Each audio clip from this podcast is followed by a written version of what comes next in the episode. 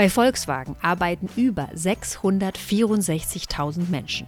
Da kommen also einige in Frage, die von den manipulativen Abgastechniken gewusst haben könnten.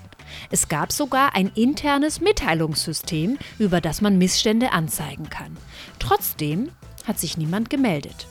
Gepetzt hat keiner. Was hindert Menschen daran, Missstände anzuzeigen?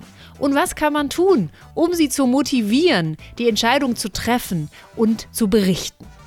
Darüber spreche ich heute mit Klaus Ulrich Schmolke. Er ist Professor für bürgerliches Recht an der FAU Erlangen und wir sprechen in einer Doppelfolge über bekannte Whistleblower und nächste Woche dann ausführlich über die neue EU-Whistleblower-Richtlinie. Mein Name ist Verena Utikal. Das ist Ja, Nein, Vielleicht. Alle Folgen, die bisher bei Ja, Nein, Vielleicht gelaufen sind und die noch kommen, findet ihr überall da, wo es Podcasts gibt. Zum Beispiel bei Audio Now oder in der NTV-App.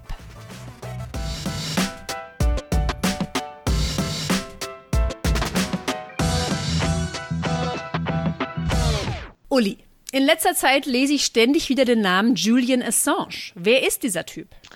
Also Julian Assange ähm, war, muss man wohl sagen, ähm, oder ist Gründer der Enthüllungsplattform Wikileaks, Mitgründer und war Sprecher derselben. Ähm, Momentan hört man von ihm ähm, deshalb, äh, weil sich gerade ganz akut die Frage stellt, ob er aus England in die USA ausgeliefert wird, um dort strafrechtlich verfolgt werden zu können. Und da drohen ihm durchaus drakonische Strafen. Ähm, er soll dann nämlich ähm, vor so ein Geheimgericht äh, gestellt werden und ähm, da ist zu erwarten äh, oder da muss man damit rechnen, dass ihm dann empfindliche Strafen sozusagen gegen ihn ausgeurteilt werden. Und was heißt empfindlich? Mehrere Jahre, Todesstrafe oder was? Was denkt man da? Also mehrere Jahre ähm, werden es wohl sein. Also äh, was ich gelesen habe, ist, dass im Raume steht ein Strafmaß von 175 Jahren. Ähm, das wird natürlich hm, nicht vollständig, vollständig äh, sozusagen äh, vollzogen werden können, aber jedenfalls eine sehr, sehr lange Freiheitsstrafe äh, steht hier im Raum. Ja. Ähm, ist ja Wahnsinn. Ich meine, so, solche Strafen werden verhängt für Massenmörder oder andere schlimme Leute. Heißt es, Julian Assange ist auch ein richtig böser Typ? Ja, das Problem ist, dass Julian Assange ähm, in seiner eben Funktion als ja, Mitbetreiber und Gesicht dieser WikiLeaks-Plattform natürlich dazu beigetragen hat, dass ähm, Informationen der nationalen Sicherheit, so würde es jedenfalls die US-Regierung beschreiben, an die Öffentlichkeit gelangt sind und damit ähm, nationale Sicherheitsinteressen der USA verletzt haben. Also es geht hier letzten Endes um Vorwürfe ähm, des ja, Geheimnisverrats oder der Beteiligung daran. Ähm, und äh, ja, letzten Endes so eine Art äh, Spionagevorwürfe, im, wenn man es etwas äh, sozusagen gröber fasst. Ja. Was hat er denn da zum Beispiel verraten? Also die Wikileaks-Plattform hat eine ganze Menge Dinge aufgedeckt, wobei man vielleicht dazu sagen muss, dass Wikileaks als solches natürlich kein Whistleblower ist, wir sprechen ja über das Whistleblowing, sondern letzten Endes ähm, eine, ein Mediat, also ein Medium, ja, also sozusagen ein Vermittler ähm, dieser Informationen, die die eigentlichen Hinweisgeber, äh, die im Rahmen ihres beruflichen Umfelds mit den Missständen bzw. den Rechtsverstößen ähm, konfrontiert werden, ihre Informationen hinliefern können und nach einer äh, gewissen Prüfung macht ähm, Wikileaks das Ganze dann publik oder hat das publik gemacht und insbesondere auch Journalisten zur Verfügung gestellt, sodass äh, diese Informationen dann an die Öffentlichkeit kommen konnten. Und da hat Wikileaks durchaus einige größere Treffer gelandet, aber äh, hat teilweise auch daneben gelegen. Das zeigt so ein bisschen die Ambivalenz dieses Vorgehens. Also was hatten wir etwa, ja, wenn ich mal so ein bisschen aufliste. Ende, 20, äh, Ende 2007 ähm, haben sie ein ähm, Guantanamo Bay Handbuch äh, veröffentlicht, ja. Und da standen Richtlinien der US-Armee mhm. drin, wie man denn mit den, ja, mit diesen ähm, Kombattanten, Kriegsgefangene darf man sie ja nicht nennen, in Guantanamo Bay umgehen darf. Und daraus ergab sich klar, dass das nicht internationalen Standards äh, genügt, was äh, die Behandlung von Kriegsgefangenen betrifft, weshalb sie von den USA ja auch nicht als solche ähm, ja, ausgewiesen werden. Äh, und das war jedenfalls schon mal ein Punkt, der aufhorchen ließ und klar das Scheinwerferlicht auf die ähm, Zustände in Guantanamo richtete. Wir erinnern uns. Also so eine Art Benutzerhandbuch, das den Amerikanern unangenehm war, dass das Leute gelesen haben, die nicht direkt involviert waren. So sieht's ja? aus. Also die, ähm, mhm. die dort die Maßgaben, die Handlungsanweisungen waren wohl nicht so, dass ähm, man das gerne in der Öffentlichkeit sehe. Ja, also mhm. das. Ja? Und wo lagen sie denn daneben? Ich meine, das ist ja definitiv eine Aufdeckung. Ja, was, und das ist auch ein Punkt so nationaler Sicherheit. Da kommen wir vielleicht nachher ja. nochmal drauf zu sprechen. Die haben auch ganz andere Dinge gemacht. Ähm, etwa gab es einen Fall zum Bankhaus Julius Bär. Das war kurz später, Anfang 2008. Da wurden, wurde aufgedeckt ein angebliches oder tatsächliches ja, Steuervermeidungs- ähm, ja, Scheme, also eine Steuervermeidungsstrategie, bei der Julius Bär behilflich war. Auf den Cayman Islands wurden da offensichtlich Gelder geparkt und das war steuerrechtlich anrüchig. Da hat sich dann allerdings im Nachhinein gezeigt, dass bei diesen Informationen durchaus Fälschungen dabei waren und auch unschuldige Personen auftauchten in den Dokumenten. Ja, das hat dann die beschuldigt wurden, aber gar, aber nichts, gar nichts gemacht, gemacht hatten. Ja, und da zeigt sich dann, äh, wenn sozusagen man nicht ganz vorsichtig ist und genau geprüft hat, ähm, dann können solche Verdächtigungen eben auch dazu führen, dass Menschen hier äh, zu Unrecht ähm, in die Öffentlichkeit gezerrt werden und dort am Pranger stehen. Ja, das ist auch immer die Gefahr, äh, die so ein Hinweis geben, so ein Whistleblowing natürlich auch mit sich bringt. Also lass mich das mal für mich zusammenfassen. Das heißt, Julian Assange ist selber gar kein Whistleblower, sondern hat nur die Plattform geleitet und auch äh, war auch der Sprecher dieser Plattform, die Whistleblowern ermöglicht hat, Informationen an die Öffentlichkeit zu geben. Punkt eins. Und Punkt zwei ist, dass manche dieser Informationen nicht richtig waren. Also es gab Informationen, die nicht tatsächlich der Wahrheit entsprochen haben. Das kann man anprangern, sagen, das ist gemein, Leute in die Öffentlichkeit zu zerren, die doch gar nichts gemacht haben. Aber warum ist es denn ein Problem, Dinge aufzudecken, die tatsächlich Missstände sind? Warum hat Amerika da was dagegen oder andere? Ist doch eine gute Sache. Ja, das ist ähm, ja, da, da komme ich sofort dazu. Vielleicht äh, nenne ich gleich mal den Punkt, wo dann die Sache sozusagen explodiert ist. Also das war nicht, waren nicht die Guantanamo Bay Handbücher, aber es waren auch Dinge, die ähm, im weitesten Sinne die nationale Sicherheit der USA betraf, beziehungsweise deren Umgang ähm, oder deren Verhaltensweisen bei den kriegerischen Auseinandersetzungen der jüngeren Vergangenheit, in die die USA verwickelt war. Ähm, äh, allein schon das, was bis dahin passiert war, hat ähm, 2010 zu einer Veröffentlichung auch bei Wikileaks geführt, indem sie darauf hinwiesen, dass die CIA Pläne hat, Wikileaks zu zerstören. Also es wurde geleakt, wurde der Plan, Wikileaks zu zerstören. Das, das war äh, Anfang 2010 und ganz kurz später kam dann der, der Coup célèbre, also der, der, der große Fall, der dann letzten Endes auch äh, zu den Weiterungen geführt hat, die Julian Assange jetzt im Gefängnis sitzen lassen äh, in England. England. Und zwar war das ein 38-minütiges Video, ja, das man heute unter der Überschrift fast Collateral Murder, also wir kennen irgendwie die Collateral Damages, also die nicht ähm, bewussten oder nicht gewollten, aber dann eben so Nebeneffekte, Nebenwirkungen eines Krieges. Ja, das ist ja selbst schon so ein bisschen zynischer Begriff und das läuft unter Collateral Murder. Das war ein 38-minütiges Video aus einem Apache-Hubschrauber, äh, wo gefilmt wurde, wie amerikanische Soldaten sich unterhielten und äh, im Rahmen dieser Unterhaltung ähm, oder, oder anders gesagt, sie schossen auf Verdächtige und unterhielten sich dabei. Und aus dieser Kombination, aus diesem ja, Gespräch plus diesen Tötungs- äh, und, und, und Kampfaktionen ergab sich eben, dass sie sich nicht an äh, die ähm, ja, die internationalen Geflogenheiten des, äh, die im, im, Krieg gehalten haben, also etwa auch auf Verwundete geschossen haben ähm, und auch wussten, dass die verwundet sind. Äh, am Ende des Tages stellte sich heraus, dass man zwei Kinder verletzt hatte und dass man auch einige Journalisten äh, im Rahmen dieser Aktion, insgesamt gab es zwölf Tote, einige äh, Journalisten da getötet hatte. Ähm, und das ist nach Aussage vieler, ähm, ist das ein Beweis für ein Kriegsverbrechen. Also das entspricht nicht den Standards, wie Kriege geführt werden sollen. Ähm, und das hat natürlich äh, die Amerikaner wahnsinnig umgetrieben.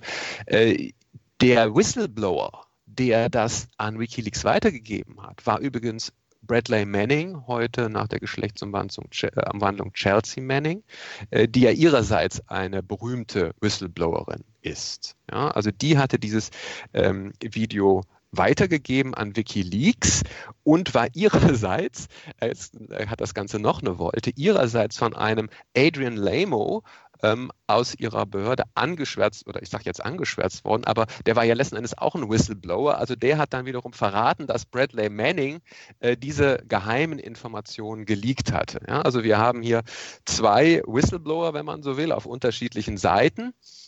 Äh, und äh, wir haben dann äh, den Rezipienten der, des Bradley Manning Videos, ähm, das ist Wikileaks, die das Ganze dann veröffentlicht haben. Aber, Aber es kommt halt. Ui, ja? jetzt muss ich dich kurz unterbrechen, weil aus, von außen betrachtet würden doch viele Menschen sagen, ja, das ist ja großartig, dass so ein potenzielles Kriegsverbrechen aufgedeckt werden kann. Da sollte sich die USA sich sogar selber freuen. Ja, schön, dass wir endlich wissen, dass unsere Soldaten nicht genau das machen, was wir ihnen sagen. Das müssen wir eingreifen. Da müssen wir Strafen vollziehen. Ja, Gott sei Dank wissen wir das endlich. Also warum soll Julian denn dafür, oder auch der Whistleblower potenziell selber, warum soll der dafür gestraft werden? Der müsste doch gefeiert werden, dass er sowas aufdeckt. Ähm, wenn wir jetzt den materiellen Vorwurf, der hier an die Öffentlichkeit gebracht wird, oder das, das, das, das Handeln hier betrachten, also das, was die Soldaten da äh, aus diesem Apache-Hubschrauber heraus getan haben, dann ist das sicher richtig isoliert betrachtet. Ja? Ähm, auf der anderen Seite stellt sich die Frage, also ja, Punkt. Ähm, für die USA stellt sich dann die Frage, und darauf zielt, die, zielt das ja so ein bisschen, ne? ähm, warum sagen die nicht, ey, super? Ja? Ähm, die sagen deshalb nicht super, weil die diese Informationen als geheim eingestuft haben und hier sozusagen, also so mutmaße ich, ich versuche mich jetzt in die hineinzuversetzen, so eine Art Dammbruch Gefahr sehen, dass wenn jeder Whistleblower, der meint, das ist ja immer die Entscheidung dann des Whistleblowers, hier liege ein Kriegsverbrechen vor, dann diese Dinge nach außen trägt, damit die nicht mehr stattfinden und damit sich über Geheimhaltungsvorschriften hinwegsetzt, dann ist natürlich das ganze, der ganze Geheimhaltungsmechanismus des US-Militärs und der Geheimdienste viel stärker gefährdet, als wenn klar ist, geheim ist geheim ist geheim. Und das, äh, denke ich, ist das, was die äh, USA hier äh, natürlich zum Handeln antreibt. Gehen wir mal eine Stufe zurück. Also Kriegsverbrechen, nationale Sicherheit, das sind natürlich äh, Hups, das sind wichtige und gewichtige Themen. Aber mhm. Whistleblowing findet ja nicht nur in diesem Bereich statt, sondern wir kennen auch Whistleblowing im ökonomischen, im wirtschaftlichen Kontext. Kannst du da zwei Namen nennen, die die vielleicht nicht nationale Sicherheit gefährdet haben, aber dafür trotzdem Geheimnisse aufgedeckt haben, Geschehnisse, die nicht optimal gelaufen sind? Ja, also das ist ganz wichtig. Da kommen wir nämlich nachher nochmal drauf zurück, dass wir unterscheiden zwischen nationaler Sicherheit und anderen Geheimnissen.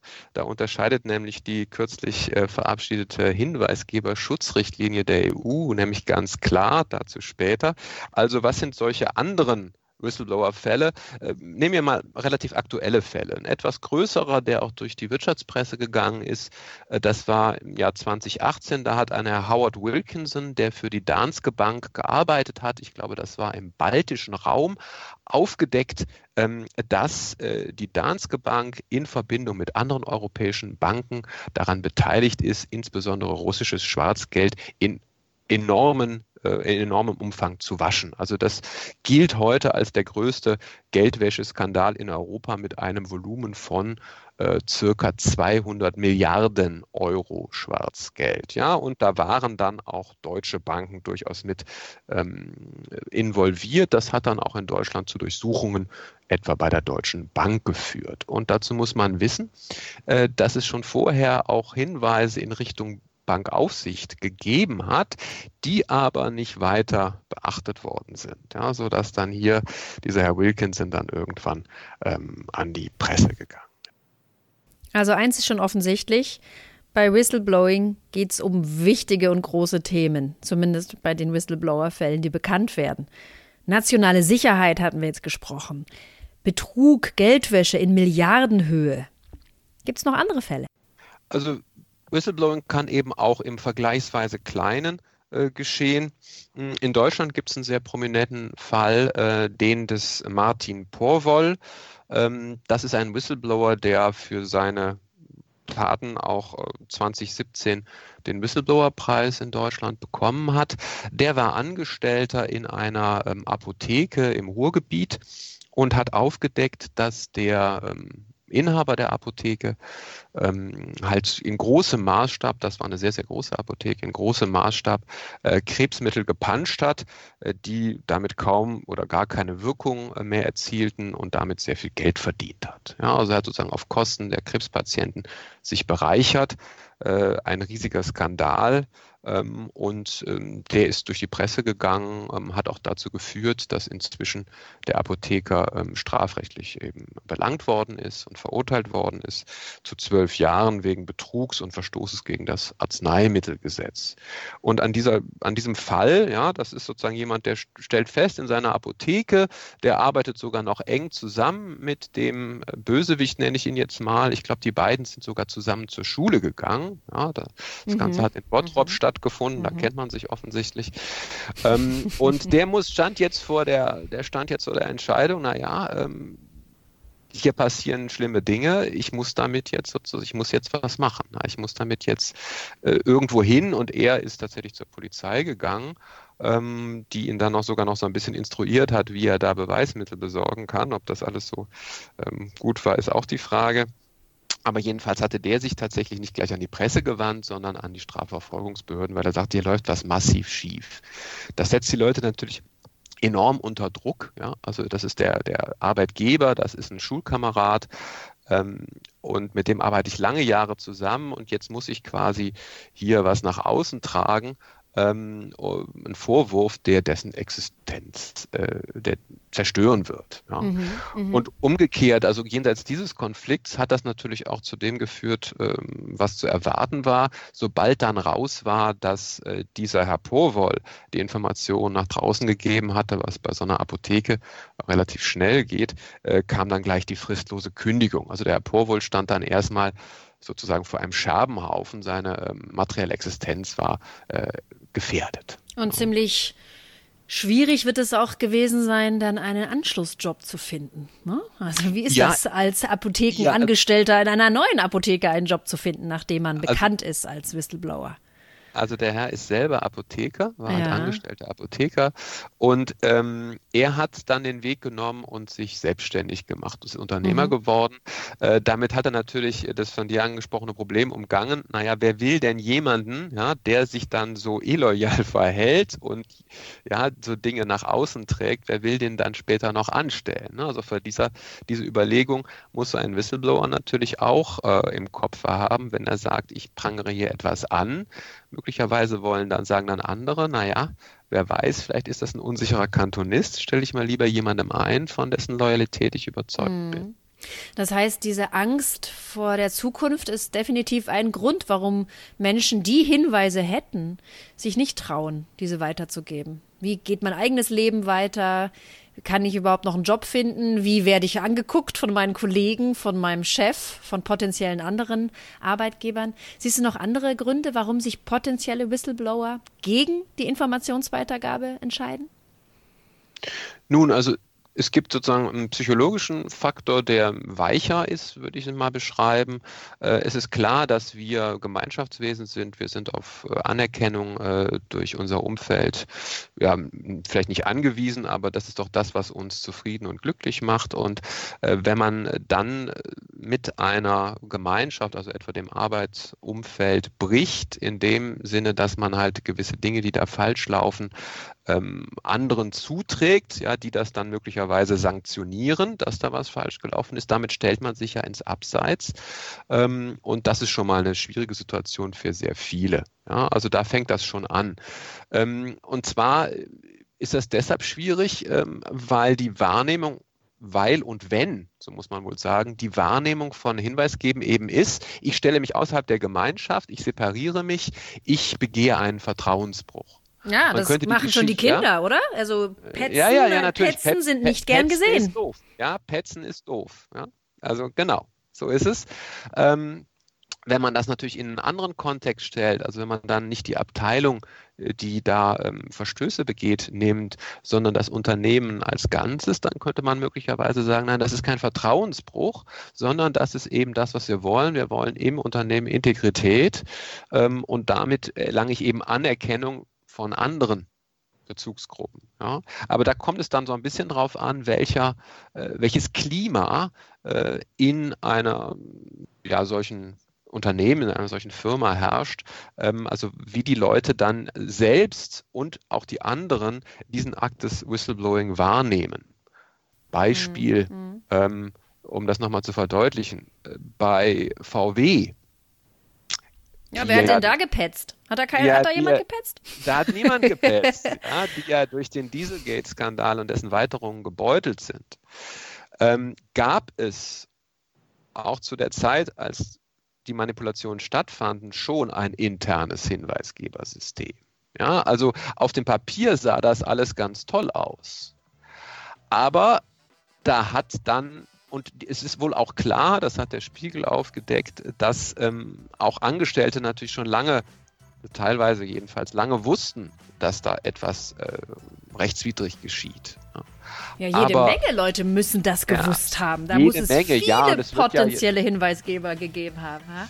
Ja, es wird ja auch, das ist ja dann häufig das Problem, es wird ja auch gemutmaßt, das ist allerdings jetzt noch Gegenstand von gerichtlichen Verfahren, dass auch der Vorstand Bescheid wusste. Ja, also da sind die Vorstände sind ja momentan in Braunschweig auf der Anklagebank wegen Marktmanipulation ähm, und ähm, auch in äh, in, in Stuttgart gab es ein äh, Landgericht, das da schon mal klar gesagt hat, in anderem Zusammenhang. Also das müssen, das ist jedenfalls denen, denen zuzurechnen, dieses Wissen.